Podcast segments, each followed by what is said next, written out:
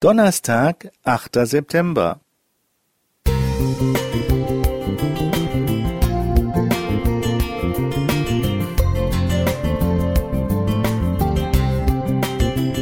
Ein kleiner Lichtblick für den Tag.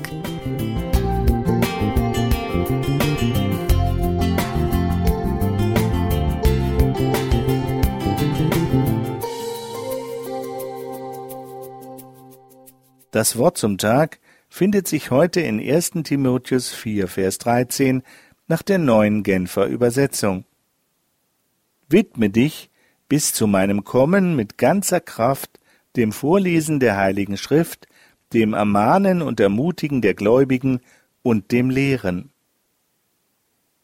Diese Aufforderung des Apostels Paulus ist an seinen jungen Mitarbeiter Timotheus gerichtet, in der Hoffnung, ihn bald besuchen zu können.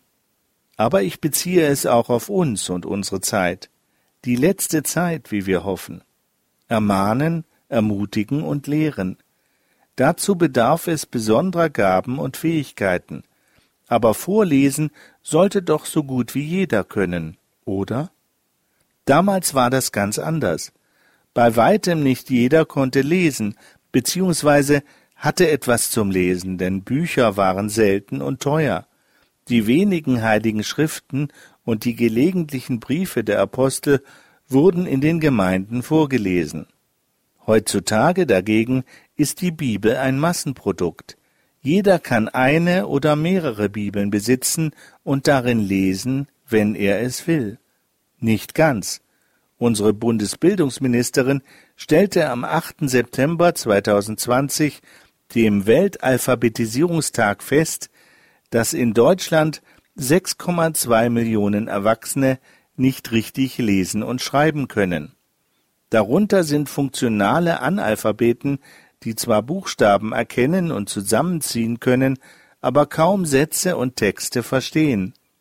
So bleibt ihnen auch das Wort Gottes verschlossen, wenn es ihnen niemand vorliest. Ich möchte zwar nicht ermahnen, aber doch dazu ermutigen, wieder das deutliche und verständliche Vorlesen zu pflegen, in der Familie, im Hauskreis und im Gottesdienst. Das betonte schon Johannes in der Einleitung der Offenbarung. In Offenbarung 1, Vers 3. Glücklich, wer aus diesem Buch vorliest, und glücklich, wer diese prophetische Botschaft hört und sich danach richtet. Denn was hier angekündigt ist, wird sich bald erfüllen. Das ist es, was wir bis zur Wiederkunft Jesu zu tun haben. Joachim Kappler Musik